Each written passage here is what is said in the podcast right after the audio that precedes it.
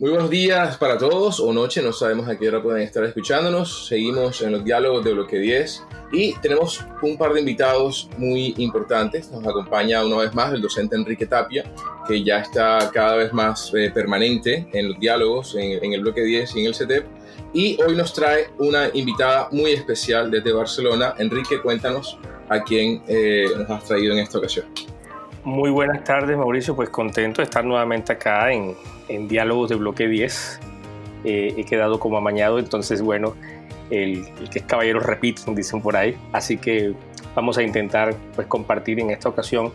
Eh, sirvo como un, mediador o una persona que pueda acercar a otra muy importante para mí, eh, como no es nuestra invitada en el día de hoy, nos va a hablar de un tema muy particular y que ha estado de boca en boca en diferentes renglones de lo que es academia y obviamente nos escapa acá en la Universidad de Magdalena también, como lo es eh, ser aprendiz o qué es identidad aprendiz.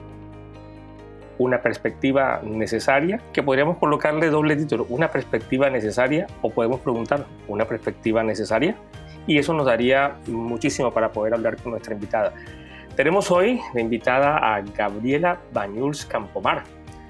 Eh, Gabriela es uruguaya, o como ella misma dice, uruguaya, y actualmente reside en, Barcelona y es psicóloga con formación dura en psicología social, con especialización en educación universitaria, innovación y TICS. Eh, tiene su, su, grado que para nosotros es el máster o magíster en psicología de la educación y actualmente está a punto de culminar su doctorado en psicología de la educación en la Universidad de Barcelona. Y su tema de investigación ha girado en gran parte en torno a lo que son TICs, Sociedad de la Información y también Identidad de Aprendiz. Y es docente de la Facultad de Psicología de la Universidad de la República Oriental del Uruguay. Gabriela, desde un poquito lejos, aunque ya las distancias eh, son no más que un sofisma, bienvenida a este espacio. Muchas gracias, Enrique. ¿Qué tal, Mauricio? Un placer estar conversando con la gente de la Universidad de Magdalena. Ok, Mauricio, eh, no sé si ahora después de la presentación quieres comenzar preguntándole algo acerca de este conversatorio que vamos a tener con, con, Gabriela. Eh, bueno, sí, gracias, Enrique. Eh, Gabriela, hemos conversado un poco respecto a esta, a esta figura que Enrique de hecho ha manifestado en ciertas reuniones y eventos sobre el docente como, como aprendiz, que es el tema que nos, que nos trae, pero a manera de contexto vale la pena preguntarnos si tiene vigencia la educación formal de cara a lo, a lo que estamos evidenciando, a lo que estamos viviendo en estos meses eh, con el, la cuarentena, la virtualidad de las clases y en la educación superior, ese tipo de, de elementos. ¿Qué nos puedes decir al respecto? Mira, Mauricio, me parece súper interesante tu pregunta porque mm, justamente creo que estamos en un tiempo de transformaciones en muchos niveles. Y una de las transformaciones más importantes tiene que ver con el acceso a la información y el acceso al conocimiento. Entonces, claro, en esas circunstancias, la pregunta sobre la vigencia o no del sistema educativo tiene una fuerza muy importante y con ella, obviamente, la pregunta sobre las estructuras, las funciones que se desempeñan dentro del sistema formal, la función docente, la función de estudiante. Ahora, a mí me parece, y los estudios que voy trabajando indican que en el modo de organización social en el que estamos todos implicados, que tiene que ver con los estados democráticos representativos, el sistema de educación formal tiene una vigencia cada vez mayor. Quizás no es tanto la pregunta sobre la vigencia del sistema, sino cuáles son ahora las preocupaciones a las que el sistema formal debe de dar respuesta. Y en este sentido, eh, a mí me gusta mucho trabajar la idea de, bueno, cómo la sociedad de la información nos enfrenta a la redefinición de los paradigmas que organizan la vida cotidiana. Y entre ellos, justamente, es el modo en que se organizan las instituciones en las que transitamos en la vida cotidiana, la institución del trabajo, la institución educativa. Y esta posibilidad de acceder a la información y acceder al conocimiento trae consigo una transformación muy importante en lo que es la figura del docente. La figura del docente antes estaba como muy organizada en torno a la posibilidad de distribuir la formación y distribuir información y conocimiento a todo el mundo, ¿no? O sea, está el objetivo de universalizar la, la educación, de universalizar la alfabetización, tenía al docente muy concentrado en esto de llevar, llevar la información, llevarle la destreza, y ahora resulta que estamos en un momento histórico en el que los desarrollos tecnológicos permiten que las personas a partir de sus dispositivos se conecten a distintas plataformas o eh, tutoriales de YouTube. Bueno, uno puede aprender a, estudiar eh, música en YouTube, por ejemplo, ¿no? Ahora, ¿cuál es la función del sistema de educación formal? El sistema de educación formal tiene un compromiso político-ético con el desarrollo de las sociedades. Y aquí el docente tiene una centralidad eh, tan importante o más todavía que antes, porque en la medida que ya no tiene que ocuparse de distribuir información, la centralidad de su función gira en torno a cómo trabajar con esta información, cómo generar en las personas, en los estudiantes, un desarrollo de pensamiento crítico, una competencia de pensamiento crítico para manejar la información a la que acceden en distintos contextos. Ahora, ¿qué pasa?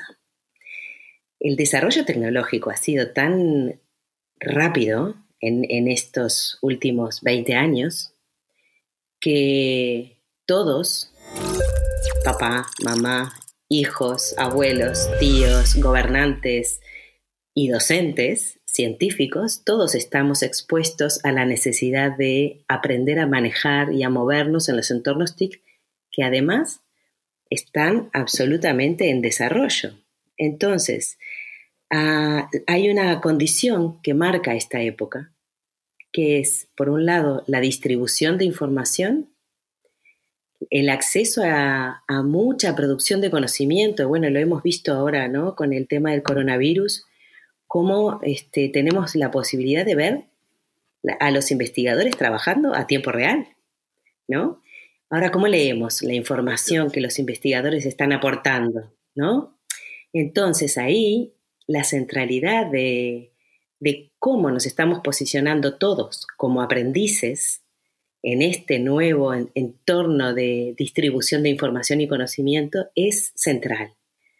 Y para el especialista en educación, poder reconocerse como aprendiz le permite transitar por estos territorios de aprendizajes nuevos para todos con una comodidad y una confianza que quizás el viejo modelo de aquel, docente que tenía que saberlo todo no se lo permitía, ¿verdad?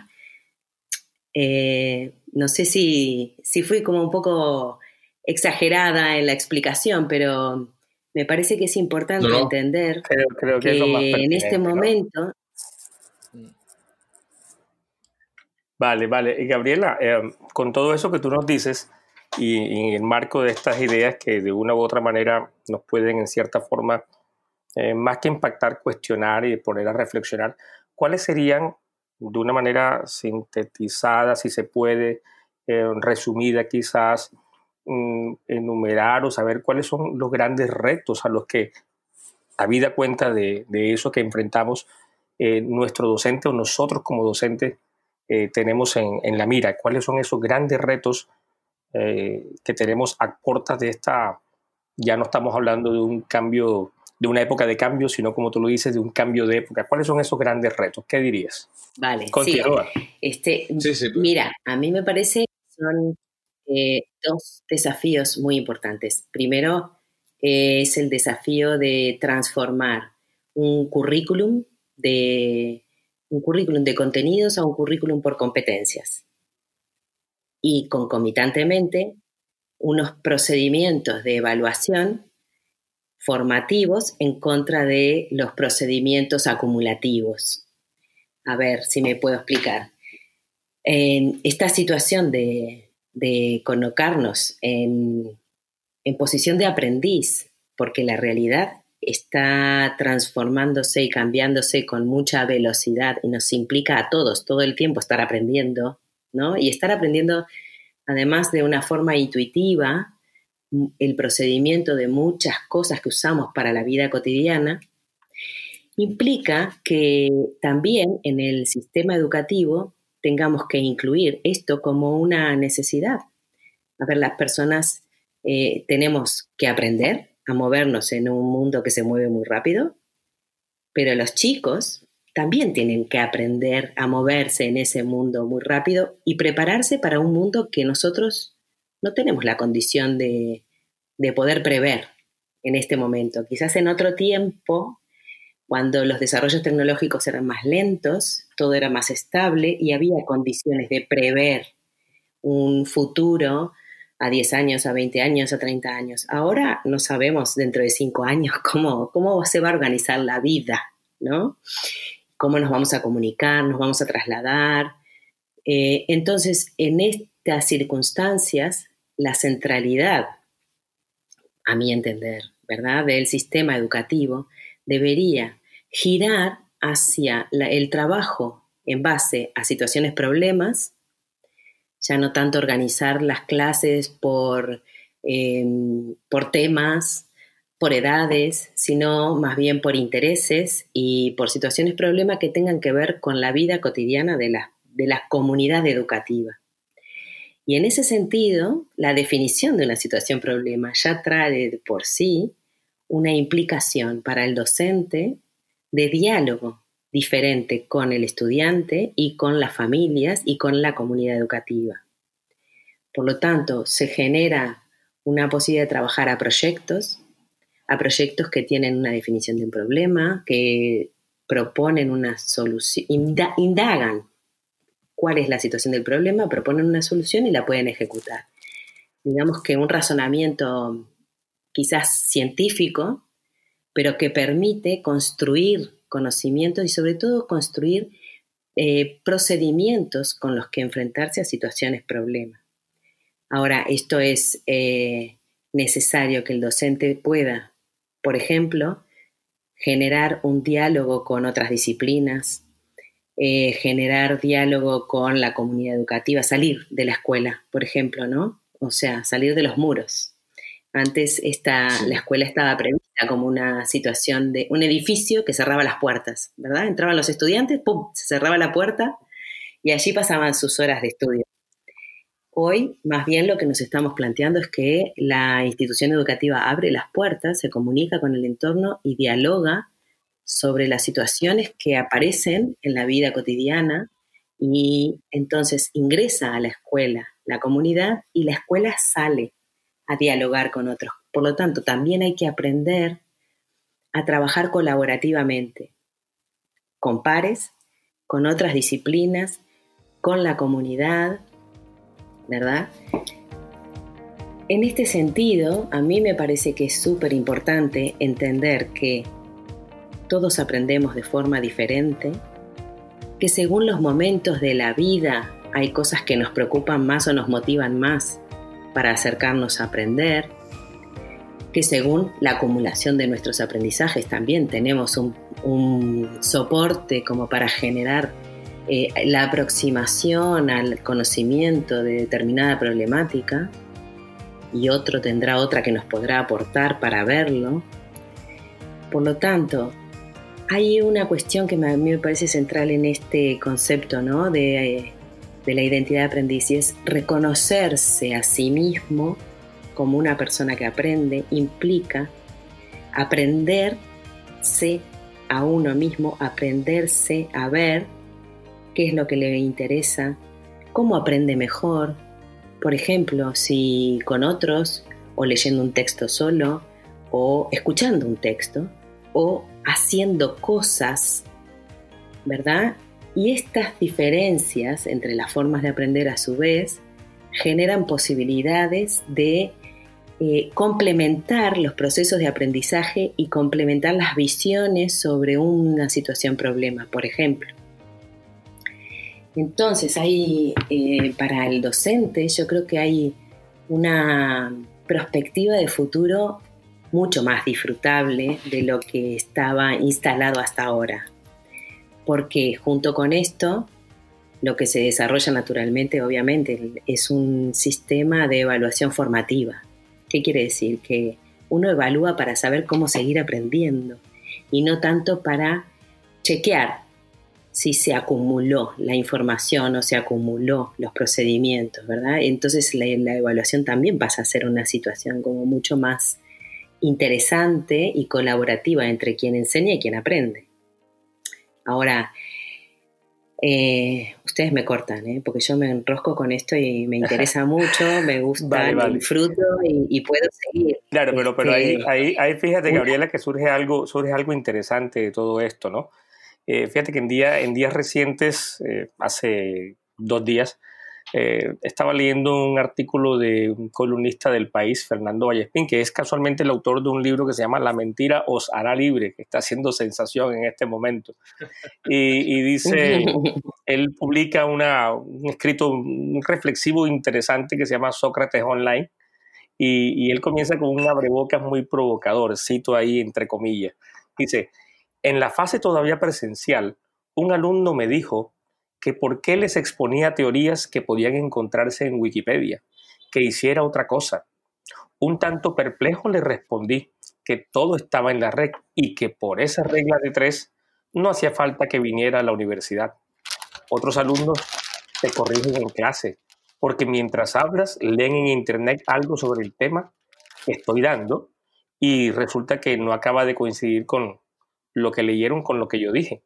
O sea, que el profesor pierde su aura, deja de ser el monopolizador de todo un conjunto de saberes y se limita a ejercer de mero filtrador de esos conocimientos a los que ellos pueden acceder por sí mismos, aunque no lo sepan ordenar.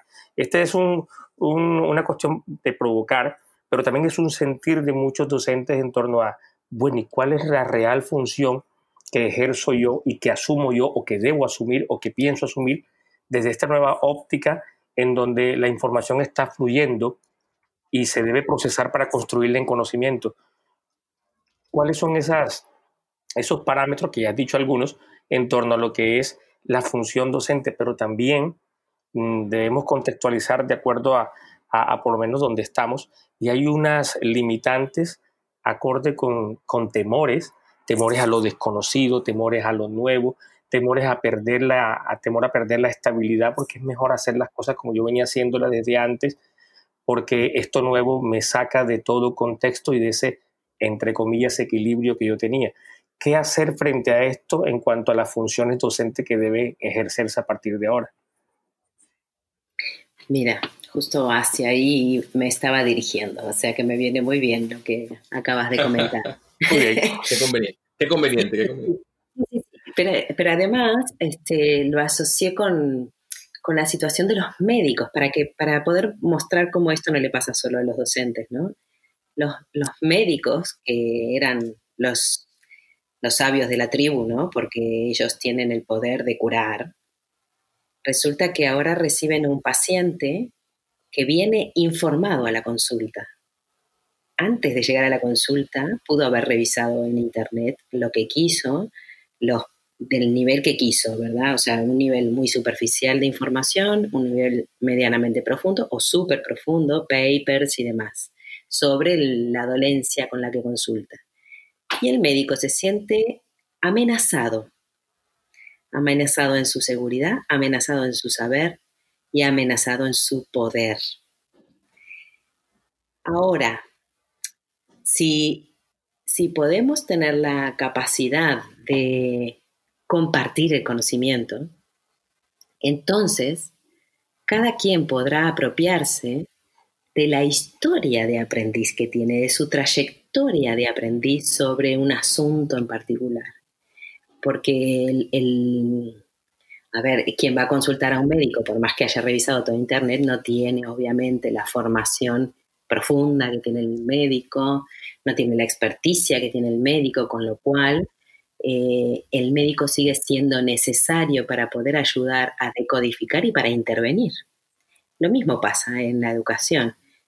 Eh, la información puede estar disponible, pero la experticia del docente respecto de toda su trayectoria de formación en un tema particular, eh, en la vida, en, la relación de otros estudiantes con ese mismo objeto de conocimiento. Bueno, no sé, cualquier cosa podemos poner, pero pongamos eh, las matemáticas y, yo qué sé, los quebrados.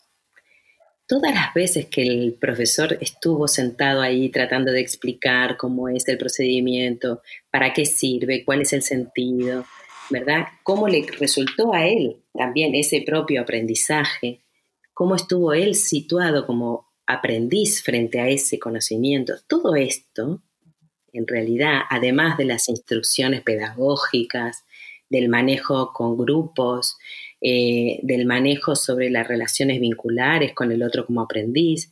Todo esto es, una, es un bagaje que tiene el docente que lo convierte en un sujeto central, en una situación formal de enseñanza, ¿verdad?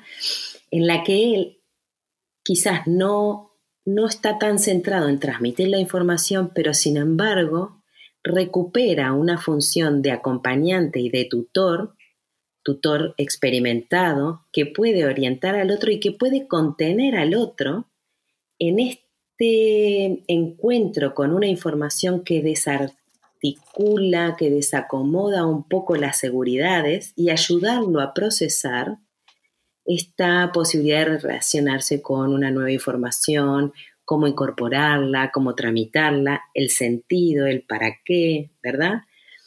Ahora, claro, para eso hay que poder reconocerse como aprendiz, ¿no? Y poder hacer este reconocimiento sobre la propia trayectoria de aprendizaje. Y en ese sentido, yo creo que hay em, una...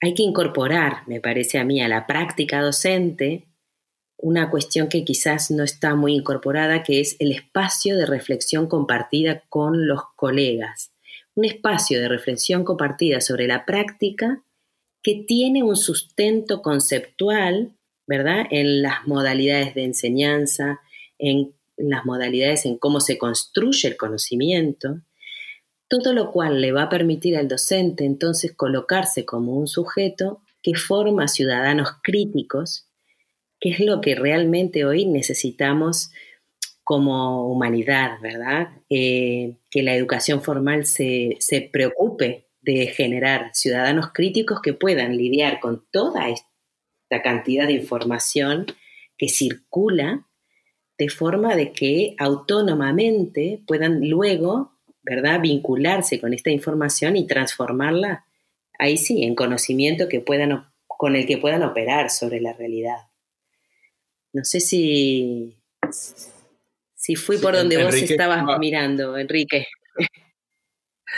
Va, va, perfecto. me parece eh, interesante y de verdad que muy a tono con, con los retos que hoy tenemos. Fíjate que eh, hace un tiempo, quizás algunos meses, Mauricio, tuvimos la oportunidad de, de visitar otra universidad que nos abrió las puertas, eh, una tarea de crear un centro de ayuda o de asistencia o de perfeccionamiento docente y tuvimos una experiencia muy particular. Bueno, nos dividimos, Mauricio, recuerdo que fue un café, a mí me salió mejor porque fui a un almuerzo, también fue más. Pero recuerdo que en ese día, eh, con la persona con que estaba, eh, hicimos una introducción acerca de lo que estábamos haciendo y mencionamos el término aprendiz. Y, y yo recuerdo que ese término causó cierto escosor en algunos docentes, que manifestaron literalmente, no, aprendiz no, porque yo ya tengo la experiencia. Es decir, eh, muchas veces puede sonar, Gabriela, a que hablar de identidad aprendiz lo relacionamos más con el estudiante que con nosotros los docentes. Eh, no sé si has tenido oportunidad, imagino que sí, a nivel de literatura, pero también a nivel personal o con personas de tu, de tu contexto cercano de la universidad donde estás estudiando o donde trabajas, que este término pueda causar algún tipo de, de, sinsabor y demás, y cómo, cómo hacer para que la gente entienda que el ser aprendiz no es ser débil, sino que al contrario es lo que nos define como personas y como eh, personas que estamos en todo momento creciendo. Ya, mira, yo creo, Enrique, que, este es un término que viene junto con las transformaciones de los paradigmas de esta época. Eh, porque es verdad lo que tú estás diciendo. Estaba instituido, ¿verdad? Que hay un tiempo para ser aprendiz y hay otro para ingresar al mercado de trabajo, donde uno ejecuta. Ahora, ¿qué pasa? El mundo es tan móvil que el mercado de trabajo también es móvil. Y entonces esta función, esta relación que había tan estrecha entre la educación formal y el mercado de trabajo, ¿no? Eh, de alguna manera se desregulariza y el, sujeto pasa a ser un aprendiz permanente durante toda la vida y los estudios más, más este, novedosos lo que indican es que las personas van a cambiar de profesión tres o cuatro veces a lo largo de su vida, de ahora en adelante. Se van a estar reciclando todo el tiempo. Entonces, esta, estas formas de, de, pensarse y de proyectarse en el futuro como tan estables son que las cuestiones que van como cambiando y permiten ingresar entonces sí a la vida esta idea de que uno es un aprendiz permanente a lo largo de la vida y en distintos contextos y que además uno puede aprender una profesión, por ejemplo, nueva, eh, no sé, a los 40 años. Que esto en, hace, no sé, 30, 40 años, esto era impensable. Uno elegía una profesión vocacionalmente para toda la vida. ¿Verdad? Entonces, em, trasciende incluso a la figura del docente. Yo creo que esto es un, es un concepto que, se va a, que va a ingresar en la vida cotidiana y en la vida diaria para el docente y para todas las disciplinas. Ahora, este proceso de transformación en la propia identidad profesional no es un proceso fácil. Eh, claro, ¿cómo es esto de que de un día para el otro ahora resulta que las cosas son diferentes? ¿Cómo? ¿Cómo? ¿Por qué? ¿No? Este, yo creo que hay que acompañar con, con mucho cariño a los docentes en esta posibilidad de repensarse en su función y en su rol. Y para eso voy a tirar una baza, pero para eso a mí me parece que desde la psicología de la educación hay mucho para aportar, para aportar en este proceso que me parece que es un proceso psicoidentitario, ¿verdad? Entonces, yo creo que hay que empezar a pensar, además de que los docentes tienen que aprender a manejar las TIC y todo lo demás, además hay que poder ofrecer espacios para tramitar estas transformaciones identitarias que llevan otro tiempo, que no es el tiempo de las TIC. Las TIC cambian de un día para el otro y mañana tengo un, iPhone nuevo, y, pero los procesos psíquicos llevan otros ritmos. Y hay que permitirse el malestar, hay que permitirse el enojo, pero para generar la posibilidad de que venga la, la idea de convertirse en otra cosa. Gracias, Gabriela. Has mencionado algo clave que tiene que ver con, la tecnología, que de algún modo es, es, el gran disruptor, ¿cierto? Los estudiantes tienen acceso a los contenidos, el docente también puede crear contenidos de maneras que antes requerían equipos, estudios, mucho, mucho más complejo. Ahora, eh, por ejemplo, se puede hacer un podcast como este desde el celular con la aplicación apropiada y sin tener que tener un conocimiento muy experto eh, en esos temas. Y sin embargo, los docentes, por ejemplo, no, no saben eso. Eh, algún modo, una pregunta como un poco compuesta en dos elementos. Primero, eh, ¿cómo ves ese elemento de la tecnología en el caso de, de, los docentes, pensando en una universidad, por ejemplo, como la Universidad del Magdalena, que hay, hay 900 docentes, yo sueño con ese, ese número todas las noches porque todo, pues hay que pensarlo en, en ese volumen en, poder eh, invitar a la mayoría de docentes posible a que, a que acepten el reto a ser aprendices y a, reinventar un poco su, metodología. Eh, y, en esa medida, primero, como qué, qué, implicación tiene la TIC, eh, las, las TIC en este tema del de, el docente como aprendiz. Y segundo, ¿qué, estrategias hay o, cuál es como la, la mejor vía desde la institución o desde los docentes para ampliar ese espectro, para de algún modo contagiar, un verbo un poco eh, raro en este momento, pero, pero para, como para contagiar o emocionar a los docentes a que, a que le pierdan el miedo a, a, este tema y a que, a que vean que le va a ser eh, más sencillo ciertos procesos. Comparto brevemente, yo antes pensaba, listo, hago la, el aula invertida, hago los contenidos y trabajo luego menos. y la sorpresa es que no, luego hay, hay, mucho más trabajo real de docencia, de seguimiento, de tutoría, como tú lo comentabas. Eh, pero entonces nos gustaría que nos conversaras un poco de eso, de la tecnología, eh, en ese proceso de aprendiz del docente, eh, de qué manera se puede llegar de manera más efectiva al docente. Eh, esos, dos, esos dos interrogantes, ¿Tú, ¿tú cómo lo ves con la experiencia que tienes? Mira, primero lo que acabas de comentar, ¿no? Cuando uno se prepara, va a preparar un curso para sostenerlo a través de una plataforma, es muchísimo trabajo. Primero tiene que aprender a manejar la plataforma, que ya es un trabajo, ¿eh? es, importante. Después preparar los contenidos y luego entender que el entorno digital es muy diferente de lo que es, de lo que es el entorno presencial, porque se necesitan otros códigos comunicacionales, se necesita más que saber explicar discursivamente, se necesita saber explicar escrituralmente.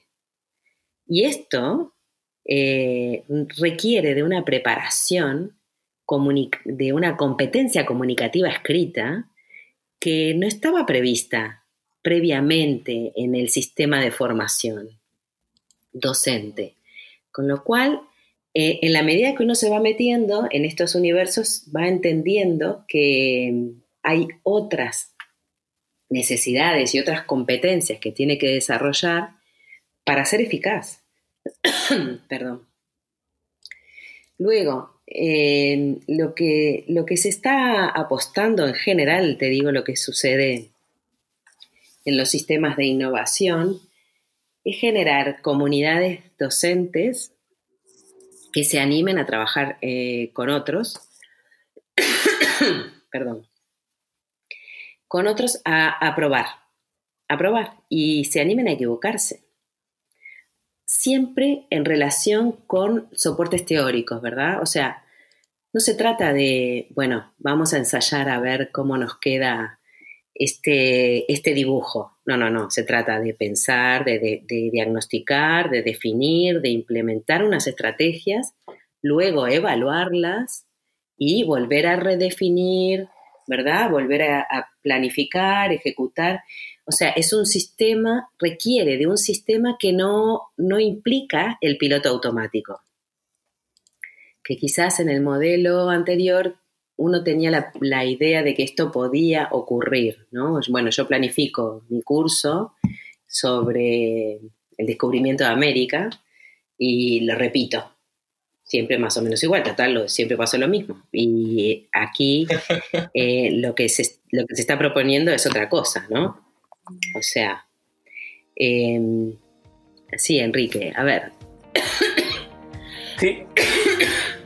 Entonces, eh, aprovecho que respires un poquito y que tomes algo de agua para, de pronto eh, escarbar un poco en lo que estás hablando y volver a algo que ya mencionado anteriormente que considero que es fundamental y que Mauricio ha sido tema de, reflexión muy fuerte en la universidad eh, con miras a todo lo, lo que nos venía, pero también a lo que coyuntural que, que ya ocurrió, y fue el tema de la evaluación. Entonces, aquí, eh, Gabriela, hay que de pronto ahondar un tanto en qué elementos realmente debemos tener en cuenta en una evaluación en este momento, por ejemplo, coyuntural que estamos viviendo. Nosotros tuvimos una experiencia que acabamos de pasar, nuestro semestre eh, ya terminó, pero iniciamos otro con una sensación muy de continuidad, la incertidumbre, incertidumbre de picos de contagio, de qué viene más adelante, de volvemos a la presencialidad, de, tenemos un modelo de alternancia que el, el Ministerio de Educación de nuestro país nos está eh, planteando en este momento, pero en términos de evaluación, ¿qué, qué aspectos fundamentales consideras que debemos tener para poder pensar una evaluación en un momento de crisis, porque es una evaluación en un momento de crisis, pero donde a partir de este momento de crisis también debemos seguir sacando y formando buenos profesionales. Ya. Te, voy a decir dos cosas. Una, a cola de lo que venía antes. El docente tiene que aprender, pero también tiene que aprender el estudiante. ¿eh? Y la familia del estudiante. Porque cambia el sistema entero. Y el sistema es un sistema vincular. Con lo cual, si el estudiante sigue reclamando del docente que le diga todo lo que tiene que saber, eh, no, no, funciona. Esto que, con, esto que quiero decir, quiero decir que las redes eh, son muy manejadas en la vida cotidiana para buscar información y para vincularse, pero otra cosa es utilizarlas para generar procesos de aprendizaje y de formación. ¿Ok? Entonces me parecía que esto era, es muy importante porque si no queda como, como que solo al docente le toca cambiar. Y no, no, no, no es así. ¿eh? Es el docente, es la expectativa de la familia, la expectativa del estudiante. Y ahí voy a los procesos de formación.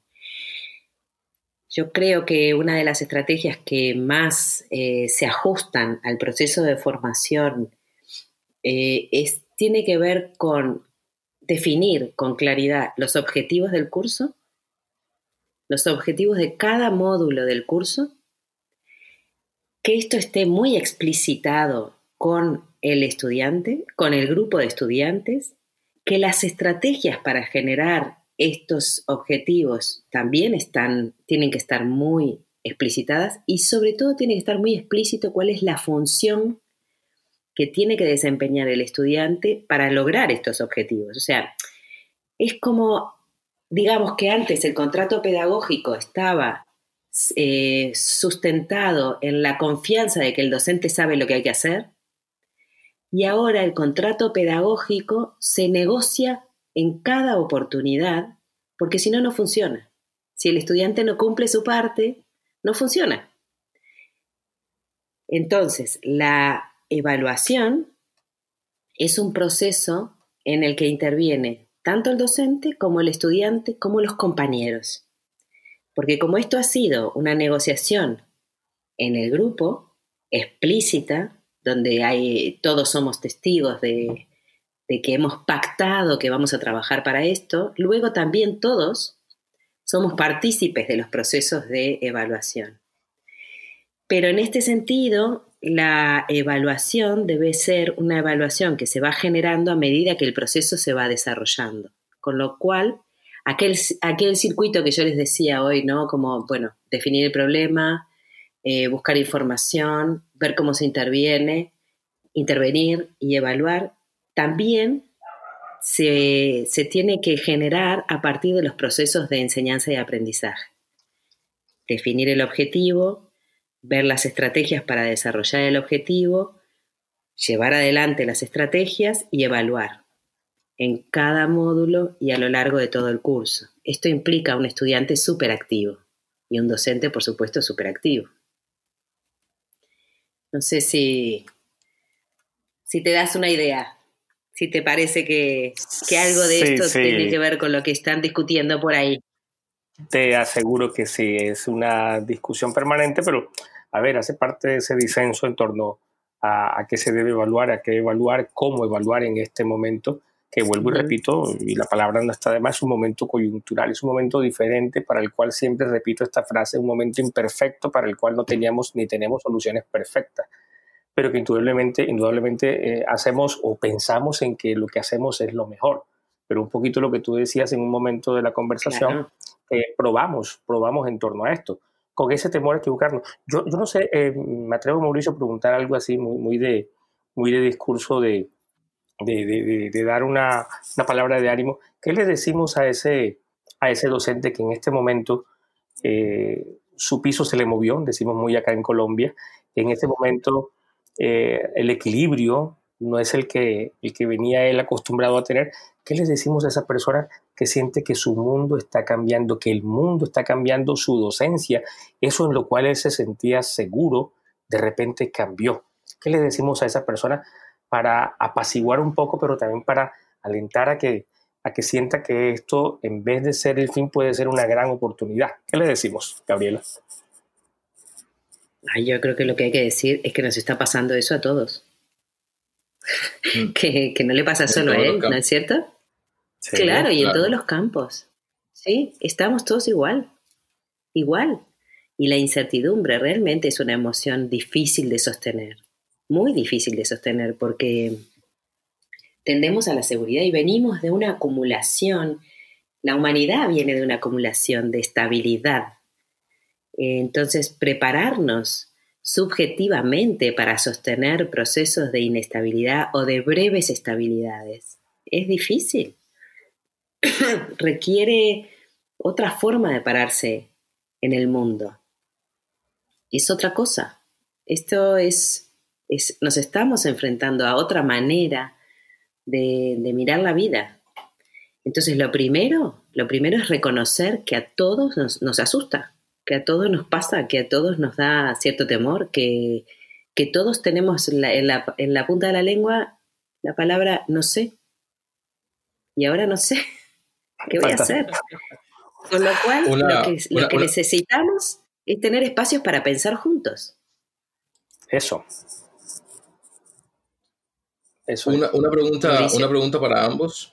Eh, desde el CETEP, yo, hago parte de este aquí donde trabajamos en eso, en acompañar a los docentes para, la creación de contenidos, para el rediseño de metodologías de, del aprendizaje y demás.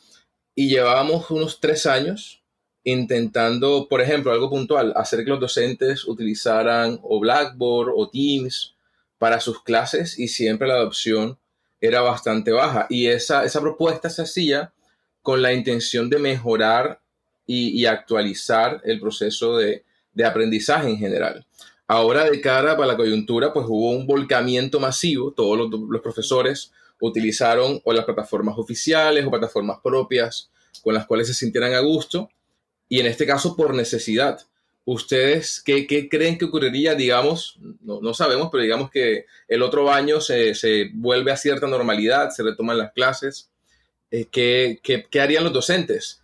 ¿Mantendrían una metodología híbrida de la presencialidad acompañada de estos elementos adquiridos eh, por fuerza mayor? ¿O, volverían, en, en, qué porcentaje volverían como totalmente como no? no quiero nada de tecnología, quiero dar mi clase tradicional, magistral, eh, tomen nota, hagan el trabajo y me lo entregan la próxima semana. Bueno, yo quisiera, quisiera comenzar así como, sí, quisiera comenzar con algo que es una analogía. Eh, yo recuerdo mucho la experiencia personal de mi trayectoria personal de aprendizaje de bailar. Y yo recuerdo mucho que cuando comencé a, en mi adolescencia a ir a fiestas, un buen día una, una pareja, una, una chica me, me, hizo entender algo que yo nunca me había dado cuenta, era que no sabía bailar. Y esa forma de hacérmelo entender fue tan dura que yo recuerdo que demoré un largo tiempo sin ir a, sin volver a ir a, ¿A bailar. A, fiestas. Sí, no, no, porque la fiesta como tal era sinónimo de, de aquella escena que no me gustó y que para mí, bueno, volví a ir, pero tiempo después. Eh, eso para mí fue mi percepción, todos mis compañeros, mis amigos de esa, de esa época, eh, pues lógicamente no entendían, todos hacían baile los fines de semana y yo siempre me inventaba una excusa. Yo pienso que al final es eso.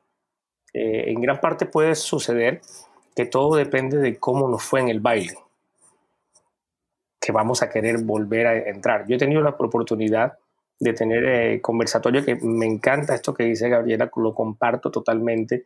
los escenarios de intercambio de experiencias significativas, de buenas prácticas docentes son esenciales. Eh, primero para compartir ansiedades y angustias, eh, porque el, hecho de sentir, oye, yo también estoy preocupado, ah, mira, yo también, eh, también me pasó esto, a mí me pasó esto otro, a uno lo llena de cierta, entre comillas, tranquilidad. Saber, ah, no soy el único que está sufriendo pero también el hecho de, oye, yo lo he hecho de tal manera, yo he pasado esto. Entonces yo he hecho ese, ese tipo de intercambios con, eh, con docentes de, de, universidad, pero también de colegio, de instituto, que llaman en España. Y, y todo depende de, de cómo ha sido la experiencia de ese docente. He encontrado docentes fascinados que han sido muy creativos, que se han metido muy en esto, que han investigado, que han innovado y que les ha quedado esa cosquillita, eh, yo le llamo cosquillita cognitiva, de querer seguir buscando información y de querer seguir metido en esto. Pero yo, entonces, dependiendo de ese docente, puede que a lo mejor diga, oye, yo prefiero o yo buscaría la manera de seguir, pero consideraría incluso Mauricio y Gabriela, a mi modo de ver personal, que el tiempo ha sido muy corto todavía y que la gente va a querer buscar de una u otra manera el, entre comillas, equilibrio que sentían que tenían antes, por lo menos en gran medida. Pero vuelvo y repito, todo depende, así como mi analogía, de cómo nos fue en el baile. Yo pienso que esto que tenés toda la razón, todo depende de la experiencia. La experiencia subjetiva de uno tamiza las futuras experiencias, sin lugar a dudas. Ahora, a mí me gustaría señalar dos aspectos. Uno es que este tiempo de, de pandemia indudablemente ha acelerado la inmersión en TICs de los docentes y de los estudiantes. De esa aceleración, ¿qué es lo que va a quedar?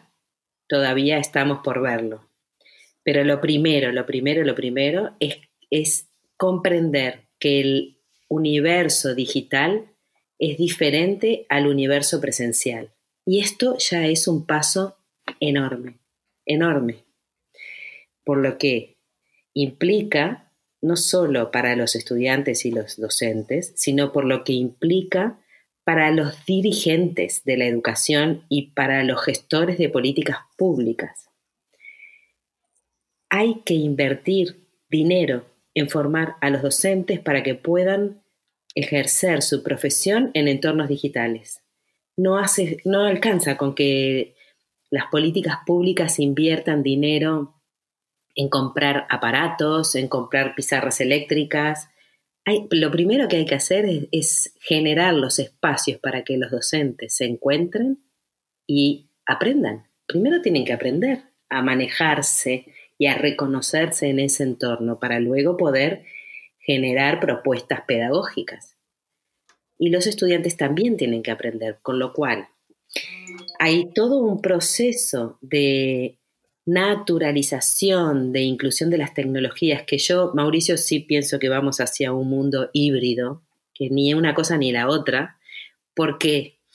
Porque algunos conocimientos está bien que se transmitan en, en clases magistrales, y otros no. Entonces, eh, perfectamente una clase magistral puede ser una clase magistral presencial, puede ser una clase magistral que queda grabada y que el estudiante revé todas las veces que quiera. Me refiero al, al sistema vincular que se establece, ¿verdad? En la clase magistral. Entonces, lo primero es decir, aquí va a quedar un sedimento de esta aceleración que va a generar cambios naturalmente solo por haber tenido la necesidad de aprender algunas cosas rápidamente. Y lo otro que quiero señalar es que los cambios en este sentido no van a venir solos, no vienen porque se meta las TIC ahí adelante, viene porque se necesita una inversión económica para formar a los docentes en el manejo de estas herramientas. Me parece que eso es súper importante, porque, bueno, todas las investigaciones están dando este resultado con una claridad este, notoria. Claro, yo, yo ahí haría una, una acotación importante muy de contexto, Gabriel y Mauricio, y tiene que ver con el hecho de, de nuestras prácticas y de pronto lo que hemos visto. Hemos, visto eh, situaciones como, por ejemplo, eh, docentes que quieren calcar lo que sucedía en presencial para hacerlo en lo virtual.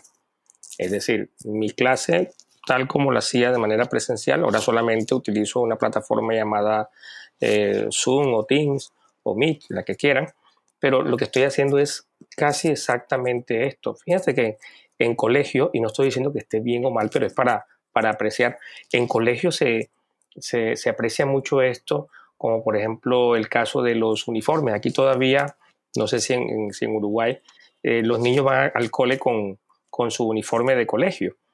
Eh, pero también los profesores están exigiendo y los colegios muchos están exigiendo que las clases virtuales sean con el uniforme.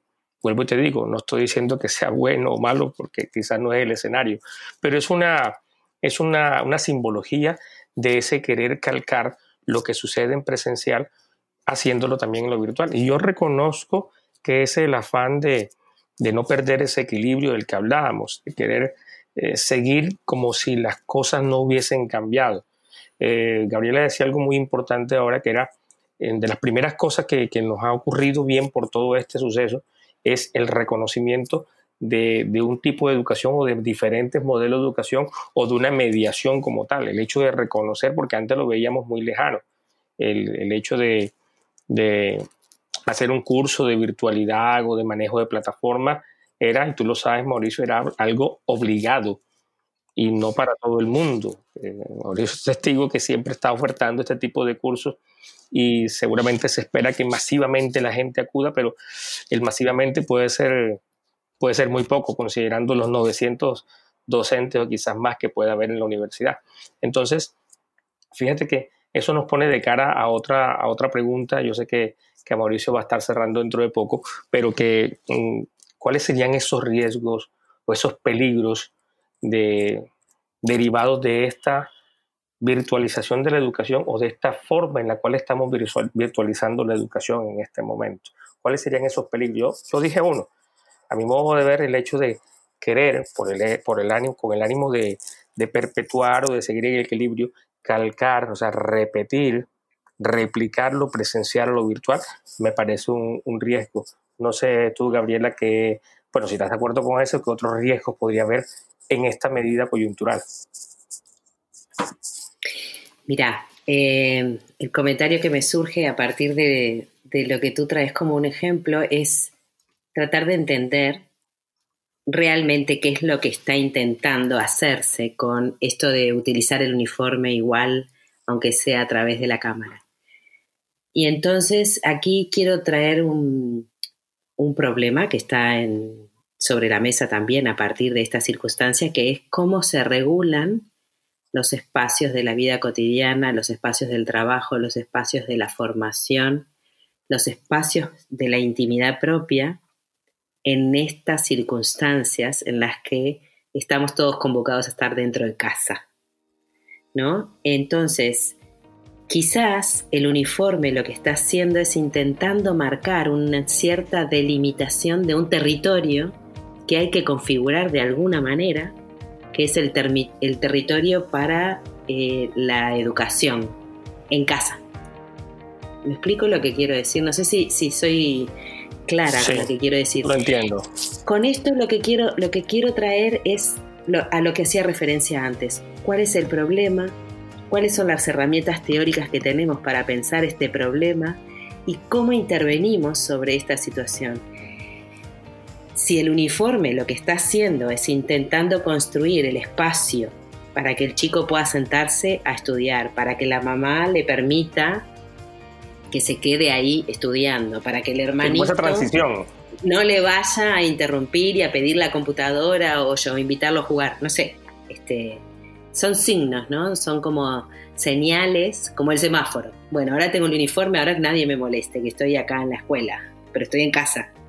Y quizás mi casa es chiquita y, estamos todos en la misma habitación. ¿Me explico?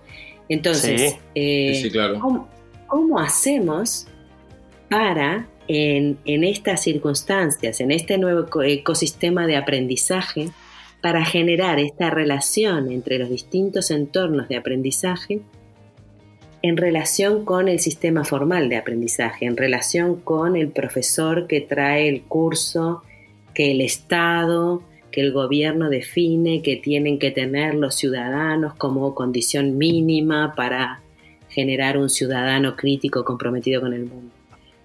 Yo creo que, que quizás la pregunta está en ¿Qué, es lo que esa actitud está intentando instalar allí que parece como poco, poco eh, operativo? Pero quizás no sea tampoco operativo si lo que está de fondo es esto, ¿no? De generar el espacio. El espacio simbólico antes estaba dado por la escuela. El chico entraba, se cerraba la puerta, cerraba la puerta del salón. Ahora hay que generarlo desde adentro. O sea, esto es un proceso psíquico muy diferente, de mucha autogestión. Y estamos más bien acostumbrados a que las normas vienen de afuera. Ahora hay una cuestión de, bueno, esto que acabo de decir es un disparate, pero están representadas afuera las normas, ¿no? Y en este tiempo estamos viendo cómo hacemos para regularnos nosotros mismos, sin ponerlo fuera. Entonces, eh, este, esto me, disparaba tu, tu ejemplo, Enrique. Vale, vale, perfecto. Quiero decir, tenemos que sentarnos a pensar. Tenemos que poder generar espacios para conceptualizar. Gabriela, tú al inicio de, toda la, de toda la conversación, tú hablabas de, esos muros de la academia y que había, que era necesario ir más allá de ellos. Eh, yo comparto, esto ya se lo he compartido, se lo he compartido previamente a, Enrique, pero te lo comparto y me gustaría saber tú cómo, cómo lo, lo visualizas. Eh, desde, desde el bloque 10 y desde la Magdalena pensamos un poco esto como en fases como una primera fase en el cual el docente efectivamente aprende a usar las herramientas y a generar contenidos de todo tipo, audio, video, infografías, y los utiliza para hacer sus actividades de aprendizaje con los estudiantes. Pero eventualmente le da esas mismas herramientas de construcción de contenido a los estudiantes para que ellos eh, aborden ese aprendizaje desde la creación de ciertos contenidos. Sabemos que esto no, quizá no aplique para todos los, todas las áreas del conocimiento, pero quizá para un porcentaje mayor del que, del que podemos pensar.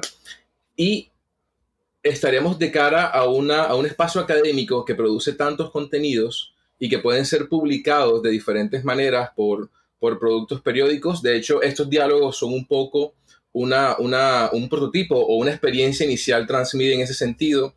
Hay un podcast, hay una publicación en Instagram, hay un video, eh, que se extiende o que inicia el diálogo, por eso es como el nombre que tiene el diálogo con los docentes, pero la idea es que eso se siga expandiendo y que haya en últimas una mayor, eh, un mayor impacto de la, de la, comunidad académica y universitaria en, en, las redes, o sea, que ese diálogo de algún modo se expanda y, que, y, permita, por un lado, ese salir de los muros y, y, va mucho más allá, no solo el docente como aprendiz, y lo, sino lo que tú decías, el estudiante, la familia, en generar la, comunidad. Sí, y, en especial en función de lo que tú estás diciendo aquí es verdad, ¿no? Eh, es brutal la cantidad de contenidos que se están produciendo y publicando, ¿no? Yo en algún momento hablaba de, que entrábamos en un régimen de una sociedad donde el sujeto era autor. Y es verdad, estamos, estamos en, un, en una producción de autores brutales.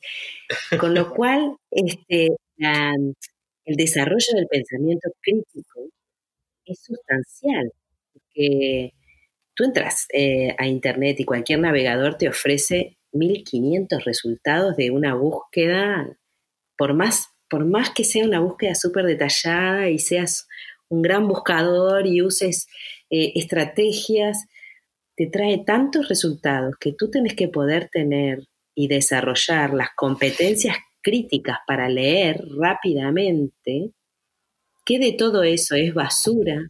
¿Cómo haces para contrastar una información con otra de tal forma de, bueno, eh, decir, bueno, esto sí, esto tiene algo que ver con lo que está ocurriendo? Porque antes el libro, de alguna manera, tenía sus propios curadores, ¿verdad? Y entonces eh, uno compraba un libro y tenía una cierta garantía de que alguien se había preocupado porque eso tuviera algún sentido, que fuera alguna, tuviera algún asidero con la realidad, en fin, alguna condición de conocimiento más o menos validado. Pero ahora, si bien hay algunos sistemas de curación, los curadores somos nosotros mismos. Con lo cual, este es un, es un asunto central para la educación y central para la educación transversalmente en todos los niveles.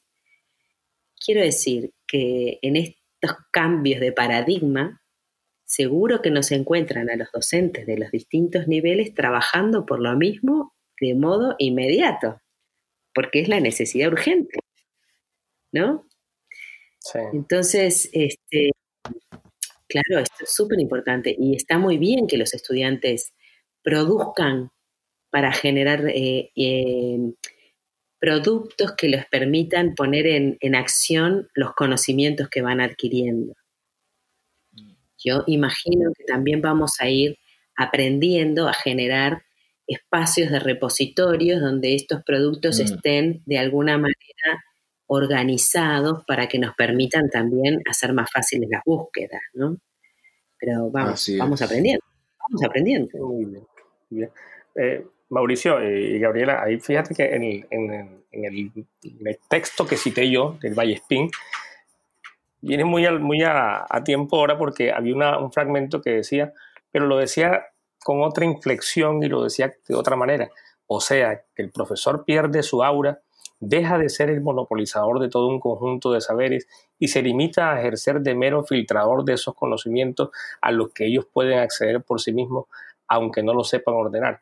Aquí cambiaría la inflexión y un poco las palabras y la intencionalidad, pero al final podemos hacer la reflexión de que el profesor pierde su aura, desde luego que sí, y esa aura de verticalidad en la que somos poseedores de absolutamente todo el saber y nos horizontalizamos en, torno a, a, labor de educar y sobre todo dejar de ser monopolizador. Hoy día la información la tienen y la tenemos desde diferentes puntos y te encuentras con un estudiante que es muy versado, ha leído bastante al respecto y que a lo mejor la información que tiene es más de primera mano que lo que he citado, porque eh, no suele pasar y suele pasar bastante, pero también el desarrollo de ese pensamiento crítico que independientemente de la presencialidad o del intento de virtualidad o de la excepcionalidad que llaman otros, que es educar en, un momento de excepción, eh, algo que es transversal a todo esto, y lo ha dicho Gabriela varias veces, eh, tiene que ver con el desarrollo de ese pensar y de ese pensamiento crítico que nos lleve a no tragar la información,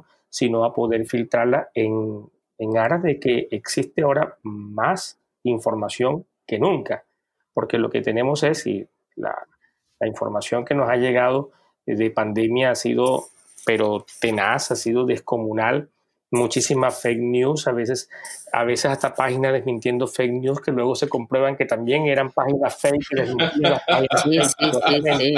Entonces, ¿cómo debemos tener ordenado y cómo a partir de la docencia, que creo que ese puede ser más adelante otro, otro, podcast, otro podcast. Claro que sí. Eh, el, el cómo desarrollar ese tipo de pensamiento crítico independientemente de, porque al final la excusa no es que tengamos la presencial la virtual, la presencialidad o la virtualidad. Son los propósitos, son el para qué, el por qué, el qué educamos, en qué educamos y cómo educamos, independientemente de. Tal cual. Sí, sí. De acuerdo. Buenísimo. Bueno, estamos llegando ya a la hora de diálogo. Eh, y lo que le comentábamos a Gabriela al inicio, que uno, uno aquí empieza a hablar y 10 minutos parecen, parecen dos. Es una cosa tremenda. Yo no siento no siento que llevamos una hora aquí conversando, la verdad. Y cuatro minutos. Y cuatro... Eh, pero ha sido maravilloso. Y quiero agradecer a Gabriela, gracias por tu tiempo. Sé que estás allá, ya es de noche, ya es, es cada vez más tarde. Eh, pero muchísimas gracias, porque, porque sí estamos. Eh, sé que aquí en la universidad, y igual en el resto del país y el continente, y en todas partes estamos buscando ese diálogo, buscando poder atraer a los docentes. y, y, lo que nos has comentado en la medida en que los docentes pues, puedan acercarse y puedan escuchar y se interesen, va a iniciar eso, el diálogo. Te comparto que esto que estamos haciendo hacía parte inicialmente como de una editorial de, de, del bloque 10, que es el bloque virtual eh, para las actividades que estamos haciendo en la universidad, pero nos dimos cuenta que el diálogo, y lo hablamos con Enrique, era muy vertical, era muy, te vamos a decir lo que, lo que se supone que tienes que hacer. Y, y no, es un diálogo lo que queremos, y por eso creemos que ese cambio de nombre permite más justamente eso. Oye, para terminar, yo creo que las universidades tienen que dar lugar al no sé. Tienen que permitir que los, que los profesores puedan decir, no sé, necesito parar. Este semestre no puedo dar el curso porque con estos recursos que tengo, no, puedo con los objetivos que tengo para, para lo que venía pensando. Necesito pensar. Pensar lleva tiempo. Y esto tenemos que entenderlo. Entonces, no solo se trata de que los docentes se animen a decir no sé y se animen a... Las instituciones tienen que permitírselo y esto es dinero. Hay que pagarle a los docentes, además de para dar clase, para que piensen. Ya, no digo más nada. Ese, va a ser el extracto, ese, este extracto que acabas de decir, va a ser el videito de un minuto para que vengan al, podcast. El trailer, el trailer que siempre monta, ¿eh? Contundente. Y, mira que toca así, toca hacer un video de un minuto para que vean el podcast de 10 minutos. Y el podcast de 10 minutos para invitarlos a que escuchen el podcast completo. Perfecto. enamorando. Este, este, es un proceso de enamoramiento social a gran escala. Es como, no, mira, Exacto. mira para acá, mira este. Muy bien. No, yo quiero agradecerle una vez más por tu tiempo, Gabriela. Muchísimas gracias. Y a ti también. Bueno, un placer. La verdad que estuvo muy bueno. Muy contento, de verdad, Gabriela. Gracias a ustedes por la invitación. Haberte, por haberte escuchado de, de, esa manera y compartir con nosotros pues, la intencionalidad que, que, que Mauricio ha tenido con, con todo esto denominado Bloque 10, pero también denominado diálogos eh, que indudablemente sé, sé porque he recogido, Mauricio, de personas que han escuchado el primer podcast y una, una, una de las personas que me escuchó y me hizo una, una, una crítica concienzuda, pues la tenemos aquí en este momento. Eh, y, pero sí es valioso, igual me he recibido personas desde vecinos países, de Venezuela, gente de, de Estados Unidos que ha escuchado y gente de aquí mismo, de, la, de la universidad y de la ciudad, porque al final no es porque haya sido bueno, regular o malo, sino porque nos pone a pensar. Y este, estoy completamente seguro que nos dejará con muchas opciones en la mente, pero sobre todo muchas cosas para pensar y para repensar lo que estamos haciendo. Así que yo agradezco mucho tanto a, Gabriela y a Mauricio por la oportunidad nuevamente de estar acá. Bueno, muchas gracias a ustedes. Estos han sido los, el podcast eh, de los diálogos en Bloque 10 con Gabriela y con el profesor eh, Enrique. Eh, muchas gracias por su sintonía y saben que pueden ir a la página en Bloque 10 para poder revisar los otros contenidos, la, la presentación, la diapositiva y seguimos, aunque estamos en receso, seguimos cada semana con algún diálogo nuevo sobre la mesa. Gracias a todos por su tiempo y buen resto de día.